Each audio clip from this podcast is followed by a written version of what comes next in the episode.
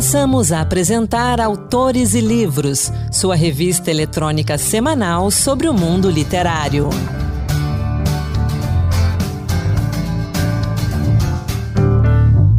Olá, sou Anderson Mendanha e bem-vindos ao Autores e Livros, a revista literária da Rádio Senado.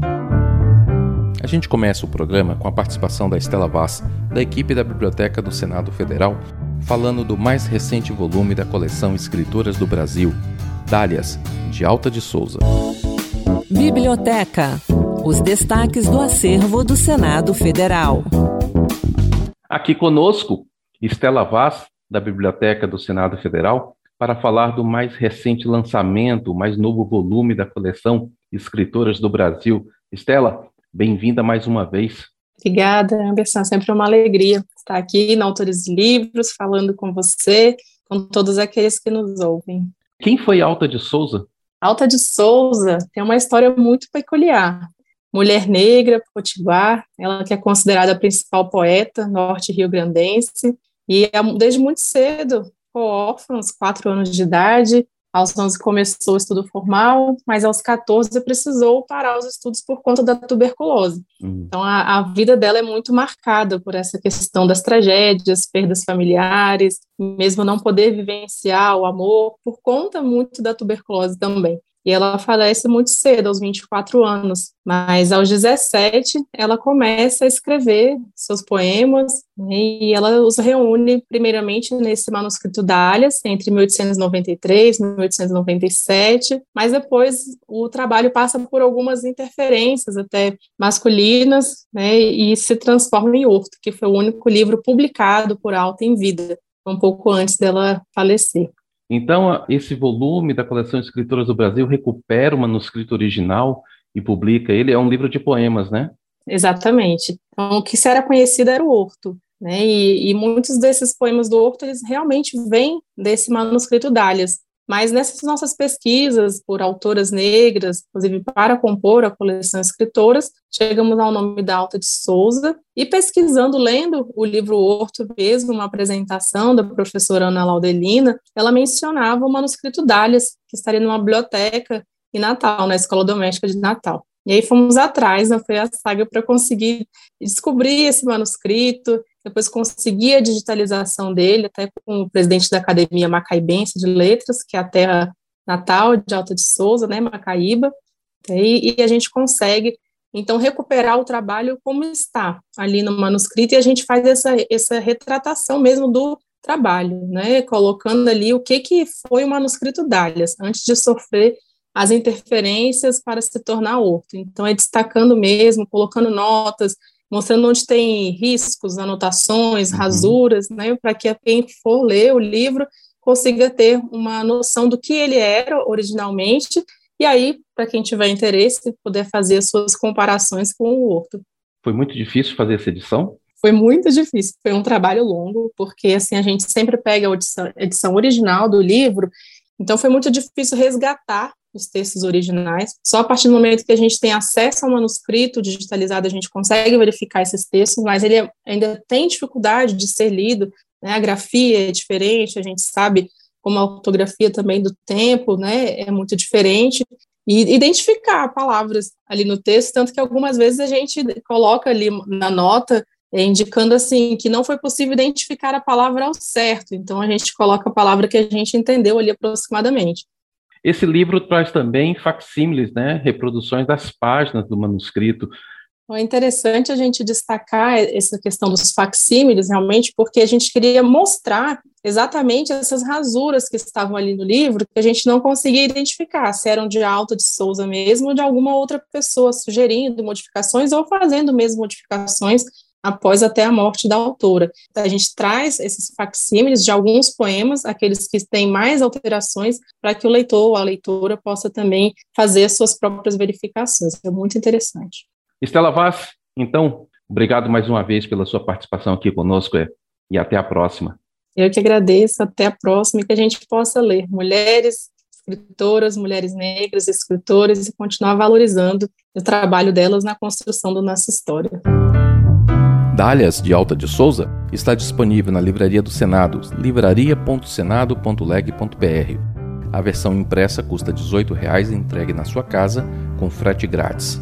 A versão digital em PDF pode ser baixada gratuitamente no site da livraria, repetindo o endereço para você: livraria.senado.leg.br. Entrevista. Na entrevista de hoje, a gente fala do livro Mulheres de Machado, publicado pela César São Paulo Editora. Esse livro traz uma coletânea com 17 contos dos mais de 200 que o escritor publicou ao longo da vida.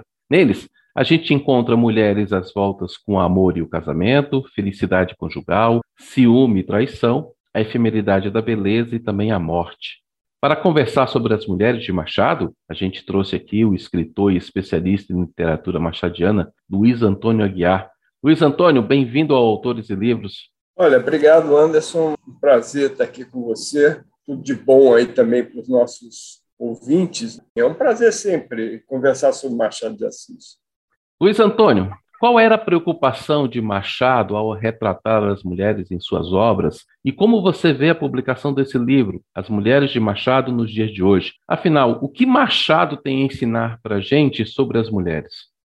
Olha, eu acho que a primeira questão é que muitas vezes a gente começa a falar de Machado de Assis como se ele fosse um autor do passado, um autor que morreu em 1908, morreu há mais de 100 anos, praticamente toda a sua obra é ambientada no século XIX, ou seja, um autor lá daqueles tempos muito bom, excelente e que serve de referência até hoje como um grande escritor. Eu acho que é uma visão interessante, é correta, mas eu acho que ela é limitada.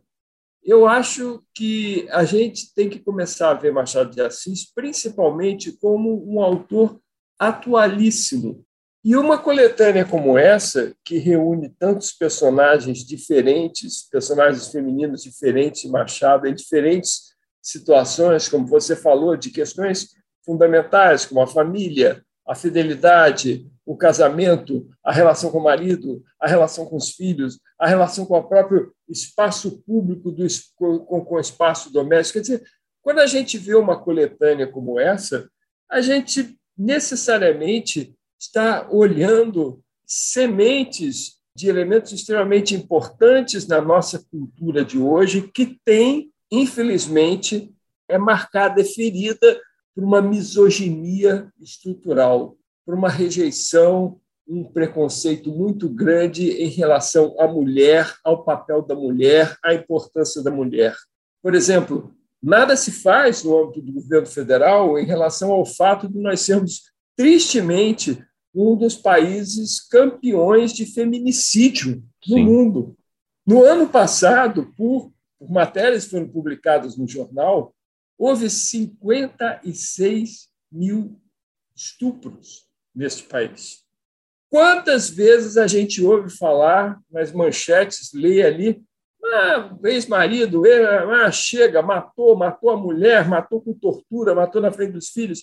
Quer dizer, isso é uma questão fundamental de direitos humanos, de cidadania, e que mal é tocada, mal é raspada. E nós temos, então, esse escritor do século XIX a nos dizer que as mulheres são talvez o foco principal para se entender a sociedade brasileira, a construção da sociedade brasileira. Então, nós vamos ver ali personagens femininos que, ou pelo silêncio, ou pela cassação da sua palavra, ou pela é, extrapolação do papel ao que elas seriam limitadas, por tudo isso, elas se tornam personagens excepcionais.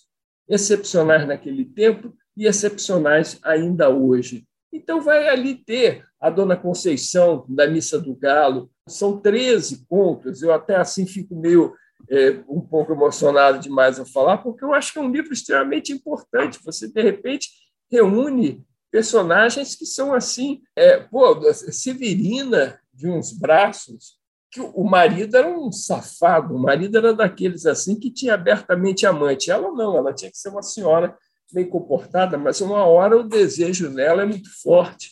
E por aí vai. Então, são mulheres que hoje poderiam estar circulando pelas ruas e talvez hoje fossem agredidas e talvez hoje fossem apontadas pelas suas vizinhas, até pelos seus uhum. vizinhos, aquela não presta, aquela menina no colégio não presta porque ela sai de um namorado vai para outro, como se não tivesse a gente direito de namorar quando quisesse, como o homem uhum. não dissesse, puxa, já namorei metade da turma, já namorei metade das meninas desse prédio, eu já, eu já namorei. Aí ah, no homem o cara foi elogiado, na mulher. A mulher não Isso pode. Fora, a gente vê como elas são apagadas dos cargos silenciadas, né? É, apagadas dos cargos de direção das empresas, apagadas de uma maneira geral. Então, nós estamos numa sociedade onde a misoginia é estrutural, ela é um dos elementos fundadores da nossa cultura e, como tal, deve ser enfrentada. Machado nos ajuda a isso nos dias de hoje.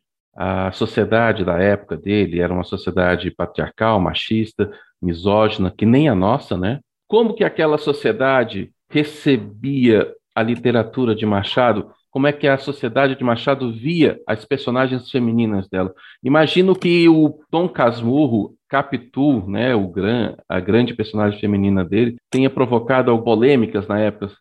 Olha, Capitu é um caso muito é, é, é simbólico de uma mulher que, por 60 anos, foi chamada de prostituta, de traidora, de não sei o quê, de tudo, porque o marido a acusou de infidelidade.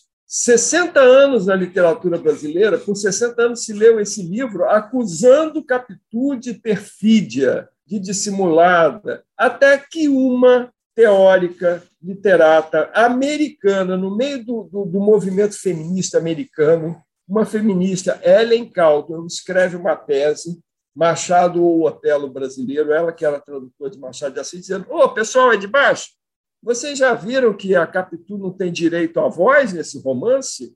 Que o Bento Santiago, que é um advogado, ele constrói um julgamento contra a Capitu, onde ele é o juiz, ele é o advogado até de defesa, porque fala por ela, advogado de acusação, é tudo. Uhum. E nego, então, a crítica brasileira, também influenciada por esse mesmo machismo, bateu na cabeça e disse: é mesmo, rapaz, ele é o dono da casa, apesar de ser um personagem muito inferior à outra, e, ele não, e, a outra não tem direito de se defender. Isso é tão significativo. Por 60 anos se, se avalizou as acusações do marido pelo fato de ele ser um, um homem. Só porque ele disse. Só porque ele disse. E não dá direito à voz, não dá direito à defesa. Quer dizer, então, quando você fala em recepção, a gente tem que ver isso. Isso é um caso tão sintomático, é um escândalo que a literatura revela. E olha, o próprio Bento Santiago confessa, ela era muito mais mulher do que eu era homem. Quer dizer, é de se perguntar, qualquer pessoa que lê aquele livro, como é que um personagem tão inferior a um protagonista feminino, por que, que ele é o dono da história? As personagens femininas de Machado são fortes, complexas, intrigantes. A gente citou aí Capitu, mas tem Helena, Eugênia, Marcela, Virgília, Sofia, tantas Sim. outras. Quais eram os pontos comuns entre as mulheres de Machado? E aproveito e pergunto, qual a sua personagem favorita de Machado? Capitu. Ou talvez Dona Severina, de uns braços ou talvez Yaya Lindinha, de Eterno. Essa, então, é maravilhosa. Essa é, é um conto pouquíssimo conhecido, pouquíssimo visto. Yaya Lindinha é uma mulher afirmativa, alegre, exerce toda a sua liberdade com a maior alegria e tal. Enfim, muito interessante. Genoveva, de é, A Noite do Almirante, de fato, as personagens femininas elas atraem mais em Machado do que os masculinos. Se você for olhar os homens, os homens são todos meio banana. Sim. meio bonachão. O próprio Bento Santiago, o que, que é? O cara lá, tristinho, enfim. Então, não é à toa que mulheres como Maria Valéria Rezende reescreve Capitu, dando a ela uma versão muito mais interessante, ou Maria Valéria Rezende no ponto recapitulando, Ana Maria Machado em Audácia dessa Mulher, mas também o Domício Proença, né, Capitu, Memórias Póstumas, todos eles sentem essa lacuna e dão a palavra à personagem, e, a, e ela cresce de uma maneira espantosa. Agora, é difícil você dizer o que elas teriam em comum. Elas são um panorama tão amplo da sociedade do século XIX, dessa sociedade patriarcal, machista, mas, curiosamente, os escritores como José de Alencar, Machado de Assis, Lima Barreto, colocaram nas mulheres o grande poder, polo ou chamariz de transformação da sociedade. É interessante, porque eu não acredito que nenhum deles fosse é, imune à ideologia patriarcal, mas as mulheres desses personagens, elas são o, o que tem de mais dinâmico, mais inovador, mais questionador, mais transformador. A Aurélia Camargo, de José de Alencar, Sim. uma jovem, uma adolescente que põe o marido ali na, que compra o marido para botar ele na chincha. A própria Lúcia de Lucila, que foi criticadíssima, o José de Alencar, que não era nenhum cara progressista, pelo contrário, uhum, era escravagista, era um cara conservador. Mas as, quando ele colocava as mulheres em cena, essas mulheres brilhavam. Isso é uma coisa bastante interessante na nossa literatura. A nossa literatura fez as mulheres brilharem, mesmo no bojo de uma sociedade patriarcal. Isso é muito bonito na nossa literatura. Isso é uma coisa a ser valorizada. Ela não cedeu à ideologia dominante. Para a gente finalizar, nosso tempo está encerrando. Eu gostaria de saber do senhor um pouco, que o senhor falasse um pouco da relação de Machado com as mulheres da vida dele, principalmente com a esposa Carolina, né? É, as mulheres tiveram uma participação muito forte na sua vida. Carolina é considerada a sua grande parceira, eu imagino que, que tenha sido a sua primeira leitora, confidente, revisora, talvez, ali. Por muitos anos, sim. Por muitos anos, né? E a gente vê a, a falta que ela faz nos escritos depois que ela morre. E também tivemos outras mulheres importantes, como quem abriu as portas para ele. Fale um pouquinho dessas mulheres para gente. Machado é, ele é chamado do terror dos biógrafos porque ele é absolutamente silencioso a respeito de vários aspectos da vida dele. Então, há lendas a respeito da mãe dele, que morreu quando ele tinha 10 anos de idade, que ela teria iniciado ele na leitura, não sei o quê, da mãe biológica, e depois o pai se casou de novo, seis anos depois. Há lendas a respeito de uma baronesa, é, ou não era uma baronesa, enfim, mas era uma dona de uma chácara imensa uma chácara que havia sido uma chácara de escravos. O avô de Machado de Assis foi escravo naquela escravo. chácara. Né? O Machado é mulato, apesar dele ter sofrido uma maquiagem nas fotos para parecer branco e tal.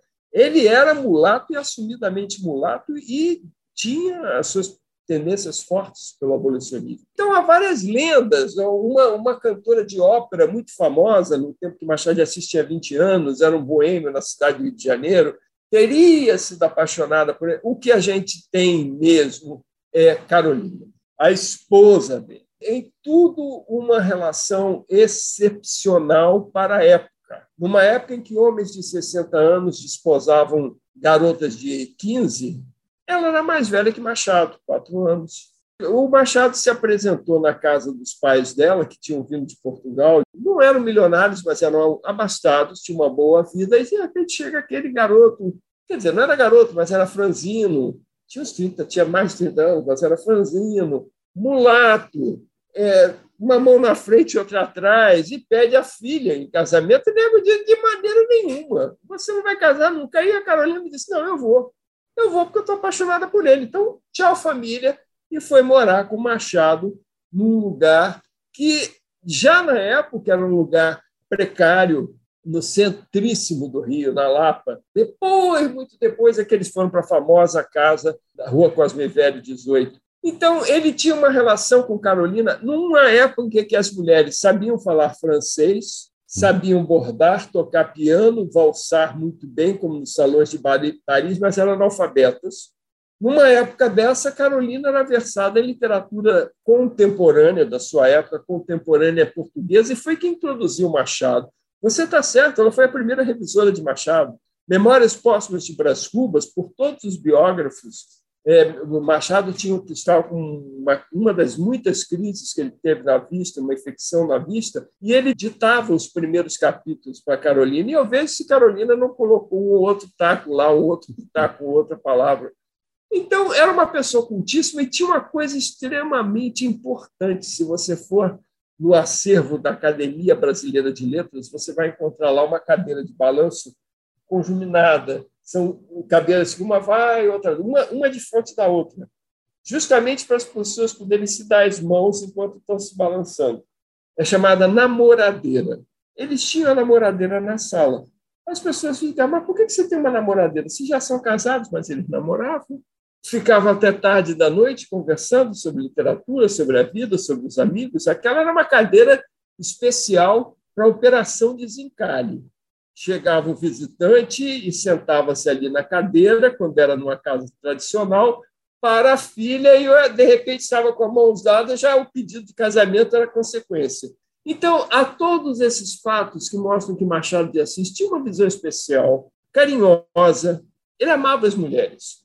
A maneira como ele dá lustro às mulheres é de um homem que ama as mulheres. Luiz Antônio Aguiar, obrigado pela conversa, obrigado pela aula aqui. Até a próxima. Até a próxima, querido. Essa então foi a conversa com Luiz Antônio Aguiar sobre o livro Mulheres de Machado, coletânea da SESI São Paulo Editora. O livro vem em capa dura, com um belíssimo projeto gráfico e está à venda nas livrarias e sites a partir de 40 reais. Está disponível também em e-book na Amazon e ainda em audiobook na Storytel com narração do ator e diretor André Capuano. Na semana que vem eu volto a conversar com Luiz Antônio Aguiar sobre literatura infanto-juvenil, ele que é autor de vários títulos do gênero, inclusive Conexão Nova York e O Investigante. E agora é hora da poesia, poesia que sempre é destaque aqui no Autores e Livros. Hoje, o Encantos Diversos fala da poeta, slammer e produtora cultural Mel Duarte. Encantos Diversos Poemas que tocam. Olá! Hoje o Encantos Diversos traz para você poemas de Mel Duarte. Natural de São Paulo, onde nasceu em 1988, Mel Duarte é escritora e produtora cultural. Estreou na poesia em 2013 com o livro Fragmentos Dispersos. Em 2016, lançou Negra Nua Crua. Em 2019, Querem Nos Calar, poemas para serem lidos em voz alta. E em 2021, Colmeia, poemas reunidos. E para começar, vamos ouvir versos de Não Desiste. Não desiste, negra, não desiste. Ainda que tentem lhe calar, por mais que queiram esconder, corre em tuas veias força iorubá, axé, para que possa prosseguir. Eles precisam saber que a mulher negra quer casa para morar, água para beber, terra para se alimentar. Que a mulher negra é ancestralidade, de gimbês e atabaques que ressoam dos pés. Que a mulher negra tem suas convicções, suas imperfeições, como toda mulher. Vejo que nós, negras meninas, temos olhos de estrelas que por vezes se permitem constelar. O problema é que desde sempre nos tiraram a nobreza, duvidaram das nossas ciências e quem antes atendia pelo pronome Alteza, hoje trava lutas diárias por sua sobrevivência. É preciso lembrar da nossa raiz, semente negra de força matriz que brota em riste, mãos calejadas, corpos marcados, sim, mas de quem ainda resiste. E não desiste, negra, não desiste. Por mais que tentem te oprimir, e acredite, eles não vão parar tão cedo. Quanto mais se omitir, menos sobre a nossa história estará escrevendo. Quando olhar para suas irmãs, veja que todas somos o início. Mulheres negras, desde os primórdios, desde os princípios, África, mãe de todos, repare nos teus traços, indícios, é no teu colo onde tudo principia. Somos as herdeiras da mudança de um novo ciclo. É por isso que eu digo que não desisto, que não desisto, que não desisto. Mel Duarte foi a primeira slammer negra brasileira a lançar um disco de poesia falada intitulado Mormaço, entre outras formas de calor. Durante quatro anos participou da coletiva Slam das Minas SP. Mas você sabe o que significa slam e slammer? Slam, ou Poetry Slam, é uma batalha de poesias autorais. Slammer é o poeta que participa dessas competições lendo ou recitando um trabalho original. Mel Duarte também dedicou obras ao público infantil, As Bonecas da Vó Maria e A Descoberta do Ariel. A autora acredita na palavra como ferramenta de transformação social É o que se percebe no trecho do poema Menina Melanina. Passou por incertezas, momentos de fraqueza, duvidou-se a beleza, nos seus olhos escuros, seu cabelo encrespado, sua pele tom noturno, seu gingado erotizado. Algumas, por comodismo, não se informam, não vão atrás, para saber da herança que carregam, da força de seus ancestrais. Preferem acreditar que o bom da vida é ter um belo corpo e riqueza e que chegará ao ápice de sua carreira quando se tornar a próxima globeleza. Preta, Mulher bonita é a que vai à luta, que tem opinião própria e não se assusta quando a milésima pessoa aponta o seu cabelo e ri, dizendo que ele está em pé. Para mim, é imponência, porque cabelo de negro não é só resistente, é resistência. Preta, pretinha, não ligue para o que dizem essas pessoas e só abaixe a tua cabeça quando for para colocar a coroa. Na música, quem aborda a temática é Nara Couto, ao compor Linda e Preta cor da noite da Bahia preta. O dia te anuncia linda e preta. Você, você, você virá.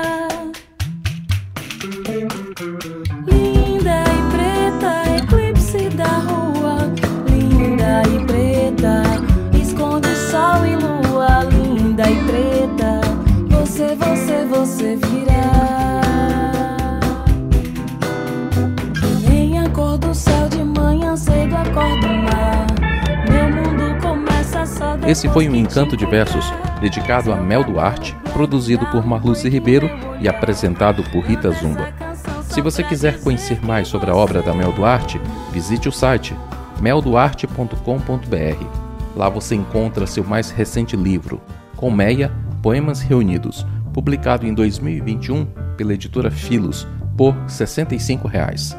E o Autores e Livros vai ficando por aqui. Obrigado pela sua companhia. Convido você a ouvir as edições anteriores no nosso site senado.leg.br/rádio e nos tocadores de podcast como Spotify, Google e iTunes.